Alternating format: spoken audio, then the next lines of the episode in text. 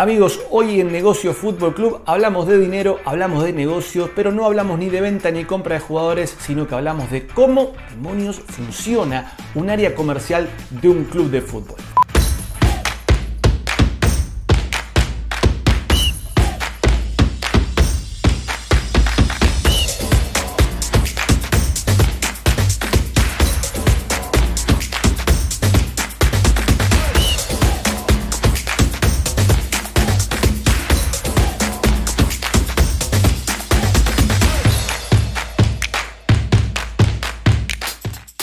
Saludos mis queridos amigos, bienvenidos a este canal, a este lugar, a este punto de encuentro llamado Negocio Fútbol Club. Soy Frank Calvelo, los saludo desde Madrid, España. Trabajo en la industria del fútbol hace más de 10 años y en este lugar quiero contarte todo lo que fui viviendo en estos años y cómo funciona la industria del deporte más popular del mundo desde el punto de vista del negocio, de la economía y de todo lo que hace que esto funcione. En este episodio de Negocio Fútbol Club vamos a estar conociendo cómo funciona el área comercial de un club de fútbol de la mano de Carlos Salvador, el director comercial comercial del Celta de Vigo, uno de los clubes que mejor ha gestionado el tema económico en los últimos años, eh, incluso durante la pandemia. Y sobre todo cómo los clubes están pasando de ser entidades deportivas a entidades que generan entretenimiento.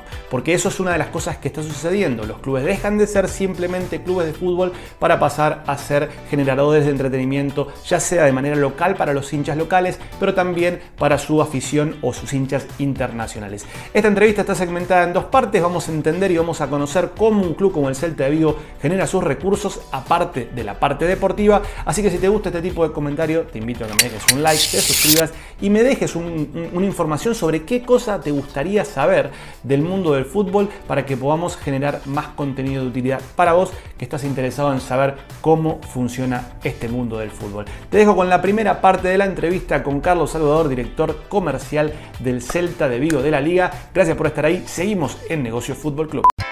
Señores, buenas tardes, bienvenidos a una nueva entrevista de Negocio Fútbol Club, donde hablamos de todo lo que pasa en la industria y en este mundillo del fútbol profesional. Hoy tenemos otro invitado que conoce de primera mano cómo funcionan los clubes de fútbol, porque es el director comercial de un club. Estamos hablando del señor Carlos Salvador, director comercial del Celta de Vigo. Bienvenido a Negocio Fútbol Club. Carlos, gracias por estar con nosotros.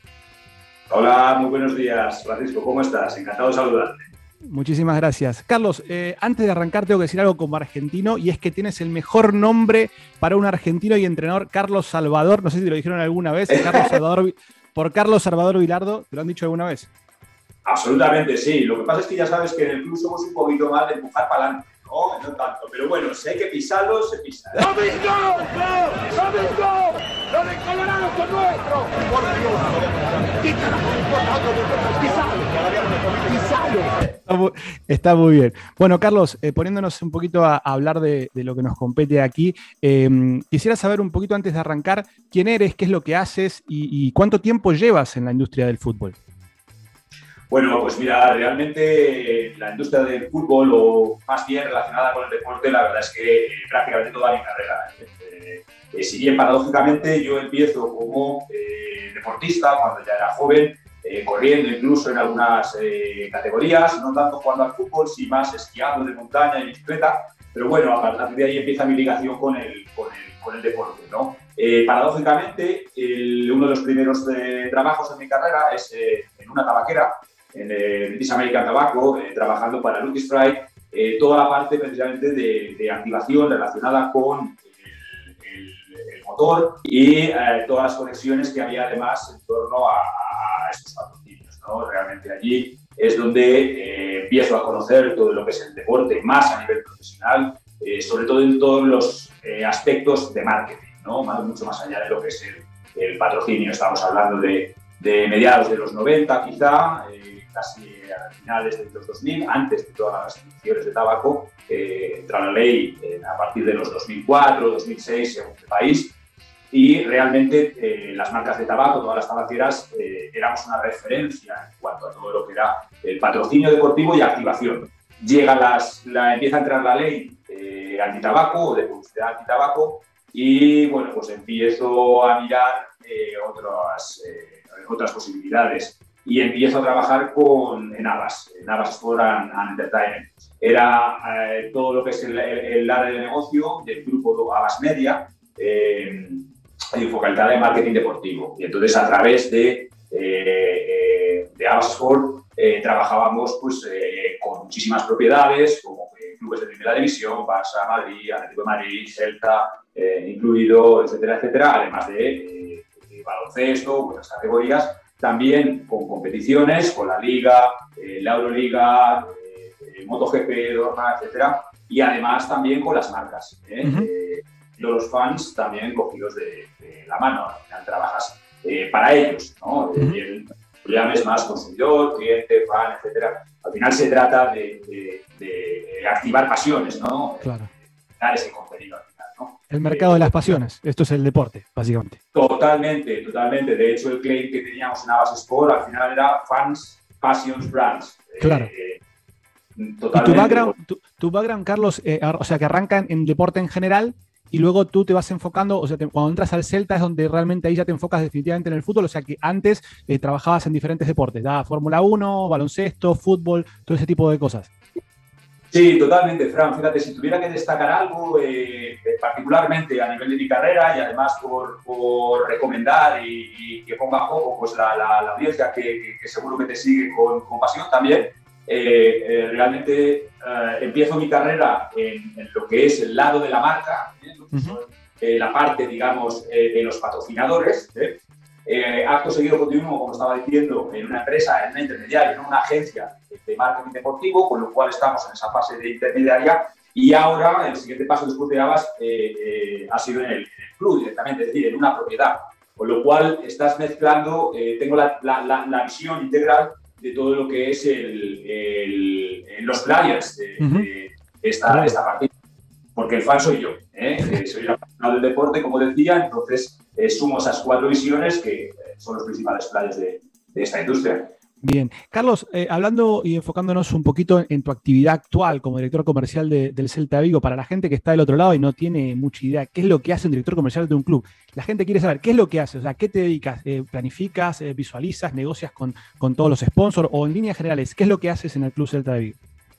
Sí, principalmente se tiende a pensar, se tiende a pensar en eso, ¿no? en todo aquello vinculado con, ingresos. Es, es, cierto, es así. Eh, sin duda somos uno de los departamentos, junto con el de marketing, que damos más eh, servicios más transversales a, toda, a todo el club. ¿eh? En nuestro caso, además, en, el Real Cruz Delta, no solamente somos un club de, fútbol, sino que además somos el grupo Celta, es decir, además de lo que es tener un equipo de fútbol pues, de primer nivel, primera división, en la Liga Santander, tenemos además otras categorías, por supuesto, pero es que luego además vinculadas a eh, la marca de Celta, bueno, pues eh, tú lo sabes, que lo, vas a disfrutar en alguna ocasión con nosotros, tenemos restaurantes, eh, tenemos tiendas, tenemos clínica, tenemos otra serie de negocios ¿no? que forman el grupo Celta.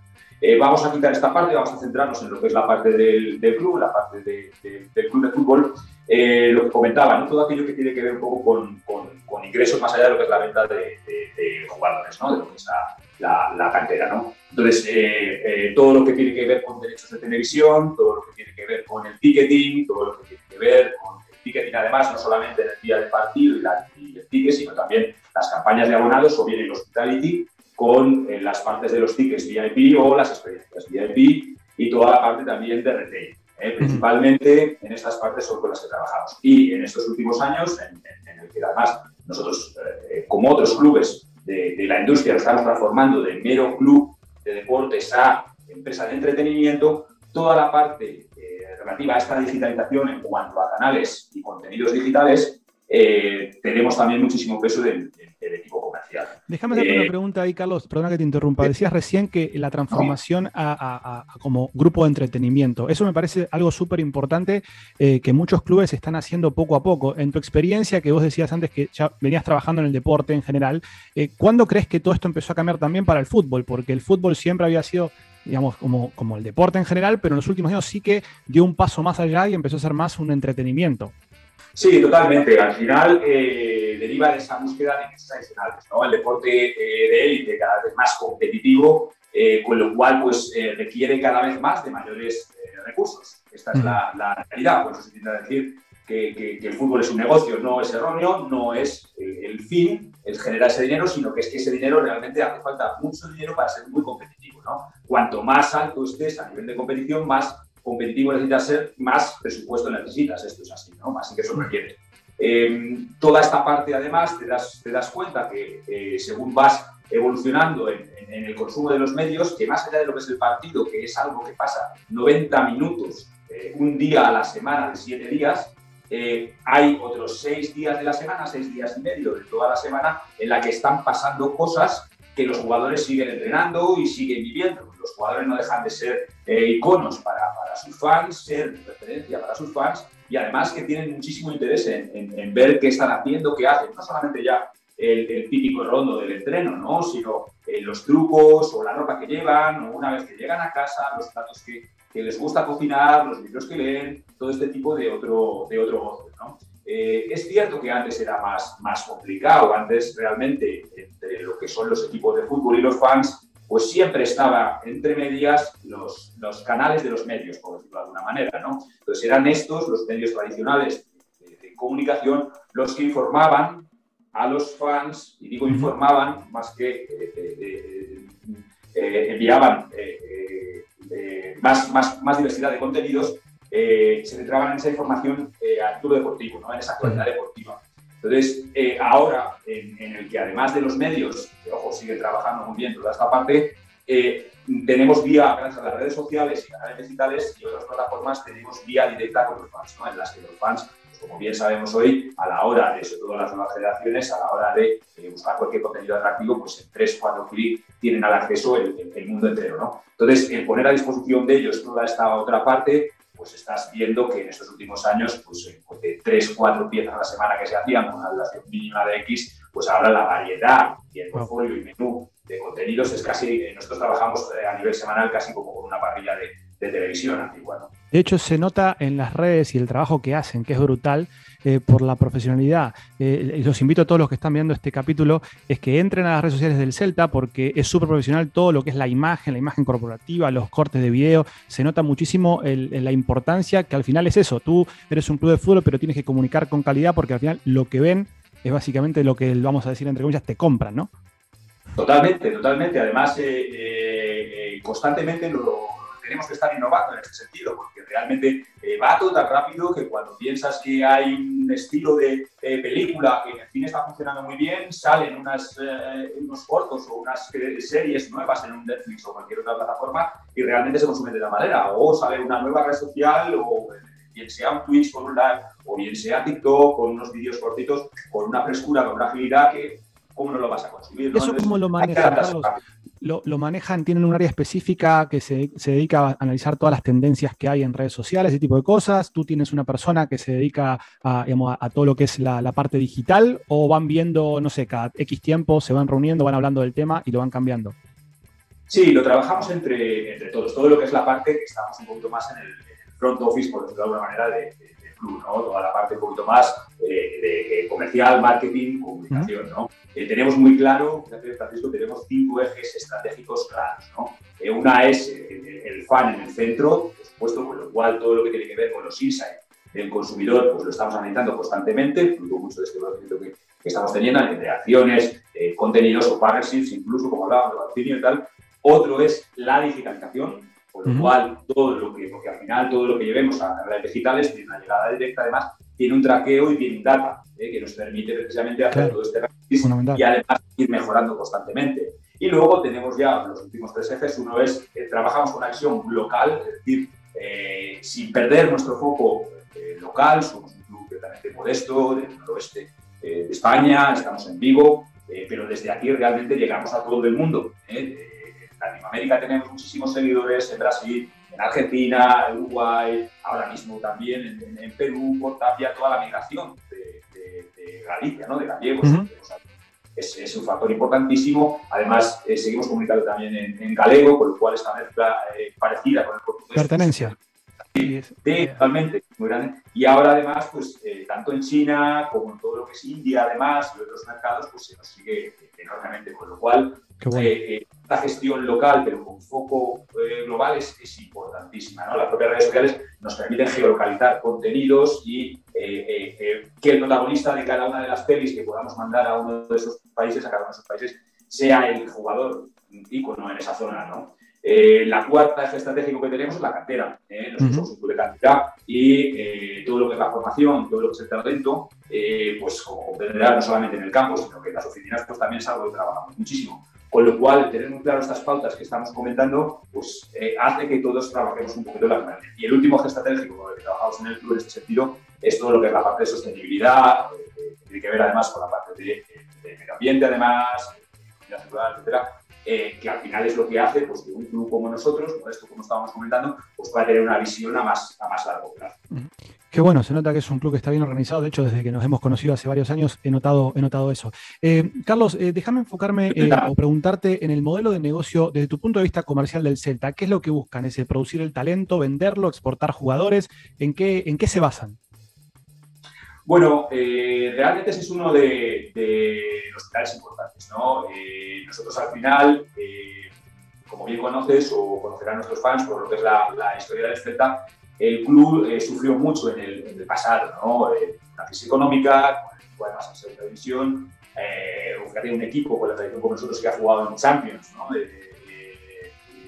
Escasos eh, un par de años en Europa League también, pero hemos tenido varios descensos también, ¿no? Por esa irregularidad, pues es, es, complejo, ¿no? Eh, eh, trabajar con continuidad en un mercado competitivo como estábamos hablando, ¿no? en, esta, en, esta, división. Entonces, con la llegada de Carlos Mourinho, el presidente, hace ya 15 años, parece 14, 15 años, precisamente para reclutar el club y darle toda esta estabilidad y darle esta longevidad y esta visión, además a largo plazo, esta rentabilidad también y sostenibilidad, eh, se trabaja la cartera. Eh, y ponemos el foco en la cartera. Eh, particularmente en el club, además, más allá de lo que es todo lo que es la, la cartera a nivel nacional internacional, realmente nos focalizamos lo que es la cartera regional, que es realmente donde podemos llegar y donde podemos jugar. Es decir, aquellos jugadores que nos pillan más o menos cerca, en Galicia, pues que los mejores sean los que van a jugar con nosotros. Galicia, cuidado, Asturias, etcétera, toda esta parte norte de España, norte de Portugal, es eh, donde estamos eh, focalizados y trabajando y mis compañeros la verdad es que lo hacen fantásticamente. ¿no? Además, eh, la propia escala de equipos que tenemos hace que tengamos pues, jugadores que, por ejemplo, este mismo fin de semana, este mismo fin de semana, sin ir más lejos, pueden estar jugando o bien en el juvenil, en el Celta B o bien en el primer equipo, o incluso reforzando unas categorías y otras. ¿no? Hoy el Celta B ha ganado 5-0, está clasificado en, en, la primera división pro eh, que está eh, montando ya la, federación, pero ojo, cuidado que todavía no hemos descartado el equipo a uh -huh. Un equipo de, prácticamente un 80-90% de, de, jugadores de cantera. Eh, ahora, en una hora, vamos a jugar aquí en la banca Balaídos, jugamos nosotros contra, el, contra los Asuna, partido de liga, y el equipo, en el equipo inicial, me parece que son siete canteranos los que, los que hay, más allá de los que están en banquillo e incluso los que forman la convocatoria, que incluso hay dos chicos del B. Eh, habría más, pero hemos tenido que reforzar precisamente por esto que comentamos. El B lo ha reforzado. Bien, te cuento un poco todo esto para entender eh, que el principal objetivo de la cantera es nutrir los propios equipos del club.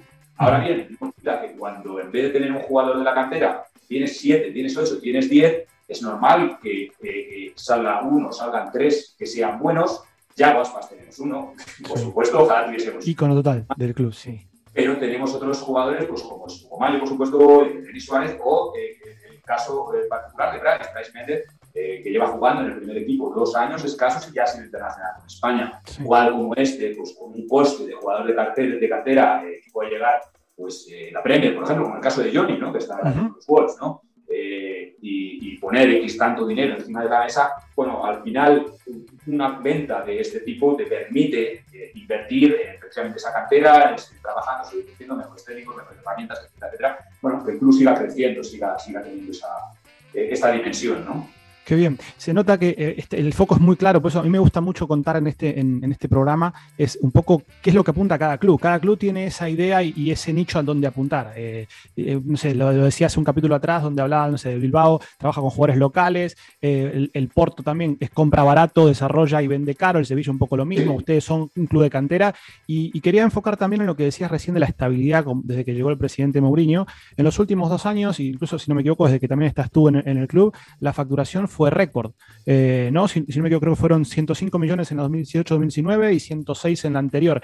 Eh, pasando a este año donde afectó el tema COVID, eh, independientemente de eso, por lo que veo, el club se mantuvo bastante estable. Eh, sí, realmente sí. Realmente, a diferencia de, otros clubes de, esta primera división, de la misma categoría, es cierto que nosotros dependemos bastante de los derechos de televisión, está claro.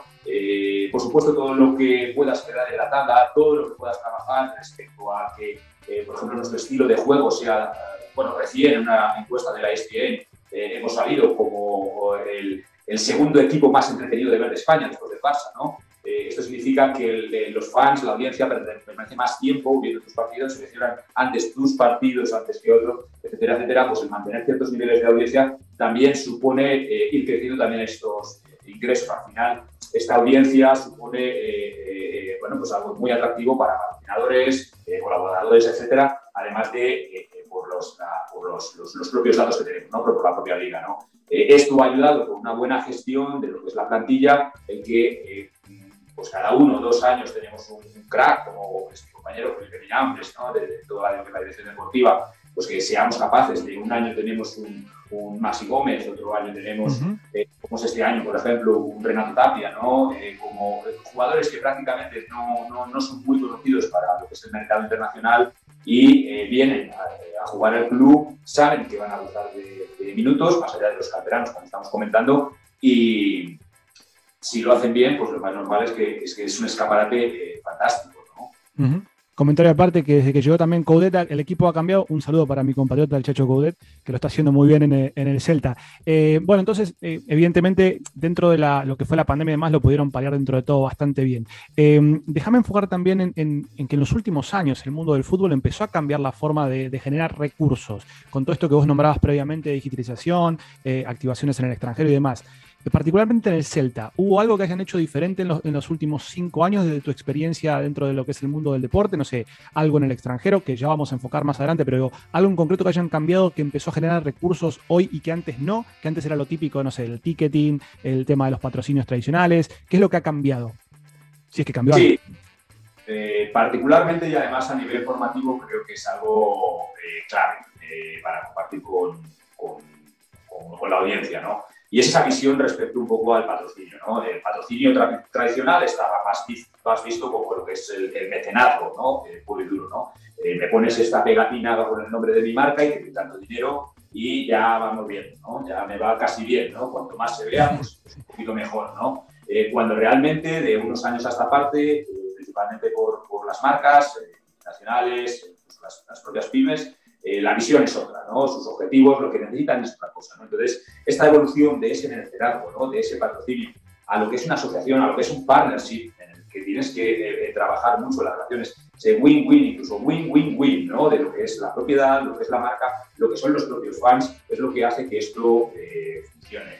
particularmente en, el club, bueno, cuando, cuando yo llego a mí me llama el club precisamente por, por esto, ¿no? Desde la, la empresa anterior trabajábamos nivel de consultoría, que se estudia con otros clubes, pero también con el, con el Celta en esta, en esta línea, en este cambio de visión. ¿no?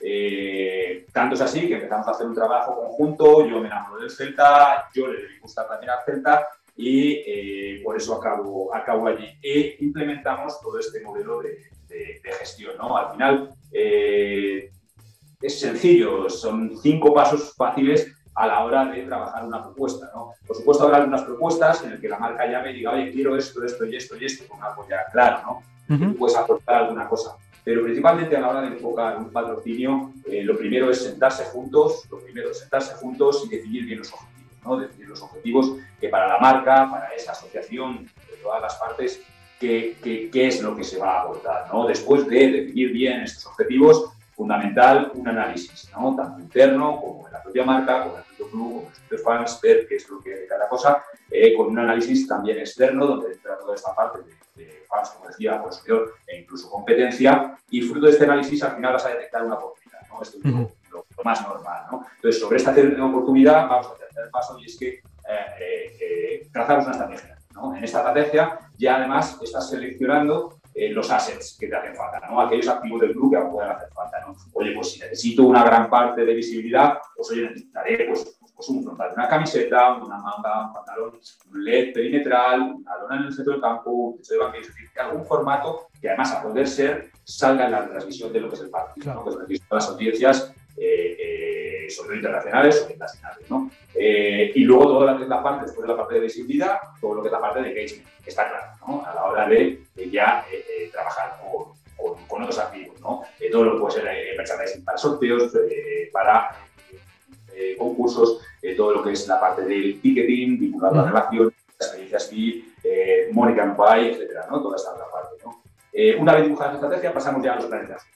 Es el, último punto para, para, para, implementarlo, ¿no? Y es, ya tengo los assets, ya sabemos todos los objetivos, y en qué vamos a hacer, pues cada, cada uno de, las semanas de esta relación, ¿no? Eh, días de no partido y días de partido, ¿no? Y además eh, vinculado a qué pasa en el estadio, qué pasa fuera del estadio, qué pasa, qué pasa en casa de la marca, etcétera, etcétera, ¿no? Y cómo involucras al final a todos de, de, de, esa, de, ese partnership. ¿no? Y por último, la, la, medición y evaluación de todo aquello que se está haciendo y vuelta a empezar el proceso. ¿no? Esto al final lo que hace es que te permite eh, tener muchísimos niveles de patrocinio o colaboradores, ¿no? pues que ser muy millonarios, pues con inversiones también más pequeñas, ¿no? porque puede funcionar muy bien. Y lo que haces es también, pues a nivel de patrocinio, pues puede tener eh, prácticamente 3, 4, 5 patrocinadores, pues puedes trabajar con 15, con 20, con 30, ¿no? Es prácticamente eh, Eso te quería preguntar, por ejemplo, ¿cómo se, ustedes tienen alguna limitante en la cantidad de patrocinadores? O sea, me imagino que la mayoría son generalmente de aquí de España o no, o tienen un balance bastante equilibrado entre extranjeros y, locales. Bueno, lo tenemos ahora mismo bastante, bastante equilibrado. ¿eh? Eh, realmente la pirámide es clara en cuanto a patrocinados principales o globales. Nosotros particularmente tenemos dos, sueles tener uno, ¿no? Pero nosotros en este caso tenemos dos, uno es Estrella Galicia, claro. la, de la mayoría de, de todos los, los activos del club, encantados de llevar a Galicia, Estrella Galicia en el, pecho. El otro es Abanca, ¿no? Principalmente está en esta categoría de patrocinador principal también por el naming del estadio, el estadio Banca Balaguidos. Luego lo tenemos también en la trasera. Aclarar, perdón, aclarar que Abanca es un banco de Galicia para la gente que está, nos está mirando y me imagino que eso tiene que ver con la, con la fidelidad con la, con la región, ¿no? Es decir, bueno, yo soy el banco, yo soy la cerveza de la zona y estoy en el, en el equipo, uno de los equipos más importantes del área, ¿no? Me imagino que por ahí van los, la, actividad. Está claro, Fran. De hecho, eh, fíjate, me permito para meter una cuñita por ellos también, porque realmente dentro de este plan que estábamos comentando, de partners que tenemos además con ellos, estamos, tanto nosotros como ellos, estamos inmersos en el mismo plan de internacionalización y crecimiento. de hecho, muchos de los fans que te, seguirán conocerán ya Estrella Galicia, pues porque tiene ya plantas y, y, producto disponible en gran parte de, Latinoamérica, realmente Brasil eh, y en otra gran parte de países, Norteamérica incluso, etcétera, y a banca igualmente. A banca ha hecho una altísima expansión internacional con gran presencia. El máximo accionista es, el señor Escotet, de, Venezuela, y además eh, recién ha abierto eh, oficinas y reforzado su presencia en, Miami. ¿no? Para todo aquello trabajamos también desde el club en, apoyar todo eso, pero sí, principalmente junto con Recalvi, que es otro de los patrocinadores que tenemos, que están en el PTD del pantalón tiene otra serie de activos, que es una empresa de, recambios de automóvil eh, de aquí, de, Vigo, son los, los, que tenemos más, más, más locales, ¿no? Aparte de otra serie de, colaboradores como Senera, que es una energía, Celta Mobile, que es la eh, empresa de, nuestra de telefonía, Celta Motor, de coches, que es BMW, etcétera, etcétera, ¿no? Tenemos Qué bueno.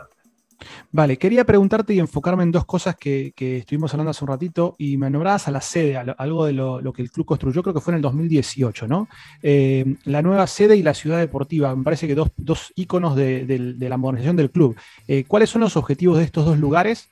Y, qué es lo que aspira comercialmente cada uno de ellos, porque la sede se abrió en el 2018 y contanos un poco qué es lo que tiene, porque no es simplemente una sede, sino que tiene un montón de otras cosas, y también la ciudad deportiva.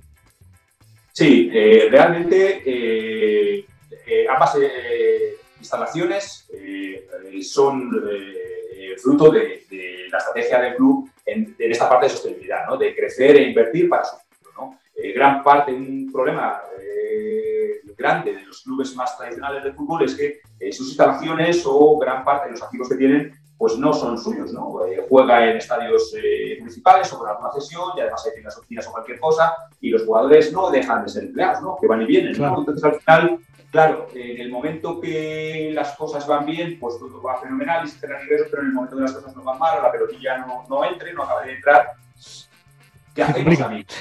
Claro, cerramos el club, lo pasamos, lo pasamos complicado, ¿no? Entonces, digamos que una de las grandísimas soluciones, o por lo menos eh, tal y como nosotros lo vemos, al final es En el momento que van bien las cosas, lo ideal es invertir en el propio patrimonio para el club, para eh, bueno, pues, garantizar y trabajar sobre unos activos propios, pues que luego cuando las cosas no vayan tan bien a nivel deportivo, pues puedas seguir teniendo, eh, puedas seguir abierto, ¿no? Puedas seguir trabajando eh, como club, como grupo, ¿no? Como decíamos antes, ¿no? Qué bueno. la, sede, está en el centro del corazón de Vigo, ¿no? La sede está en el corazón de Vigo. La sede es un edificio que era el antiguo edificio mercantil de, de Vigo, entonces, dado que el estadio no es nuestro, hicimos esta inversión, pudimos, eh, tuvimos la, la, oportunidad y se compró este, este, edificio. No se ha reformado entero, es un edificio precioso, ya, ya le conoces, invito a, los seguidores que le echen un vistazo. A Incluso tiene, creo que tiene un restaurante Michelin, ¿no? En noviembre nos dieron una estrella Michelin en la parte de arriba, en el restaurante. Se come muy bien, he comido ahí, hemos comido muy, muy, muy bien. y tiene también eh, una clínica. Y luego lo que bien decías también, la otra parte la nueva ciudad deportiva. En la nueva ciudad deportiva, pues bueno, pues estamos haciendo un poco lo mismo. Eh, ¿Cómo no vas a invertir en unas instalaciones de, último, de última generación siendo un club de cantera? Eh, es, básico, es, cuidar tu cocina, es eh, tener la mejor fábrica, ¿no? De hecho, comentabas por tu compatriota, ¿no? Por Chacho, ¿no? Esta misma temporada, si bien el, cambio y el recibir al Chacho ha sido un cambio ¿no? de, mentalidad y de todo dentro de lo que es la propia plantilla, hay otro hito importantísimo, que fue justo también con la llegada del Chacho, cambiamos en la antigua ciudad deportiva, unas instalaciones mm, no lo mejor del mundo, a unas instalaciones de última generación, eh, con unos campos espléndidos, ¿no? igual que el propio estadio donde juega el Vigo. Esto, para todos nuestros amigos que estén eh, relacionados con el fútbol, que lo jueguen, que lo practiquen, sabrán que esto es básico, porque al final es lo que te permite entrar a tope, que el control, que los pases, el bote del balón sea exactamente el mismo, eh, etcétera, ¿no? Entonces, al final, fíjate, sí, sí se ha notado también desde, desde noviembre, ¿no? La propia evolución, ¿no? Entonces, por eso la en, ambos, en ambas instalaciones. ¿La ciudad deportiva también tiene, puede ser, o, escuché que tiene un área comercial o va a tener un área comercial?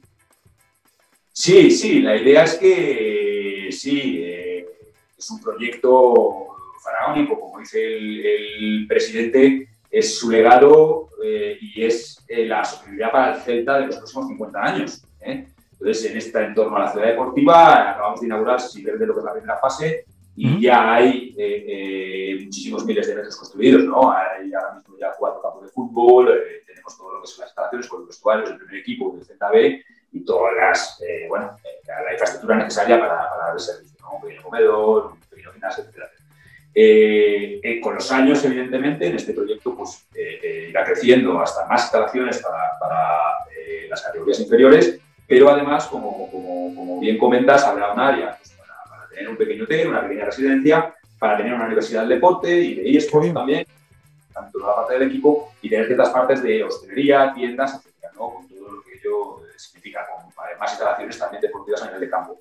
En un futuro también está planificado dentro del mismo proyecto en otra fase una arena cubierto pues para ya el baloncesto o para conciertos o teatro, por ejemplo, y al lado también un estadio para 7.000 personas, sencillo para eh, el, Celta B, ¿no?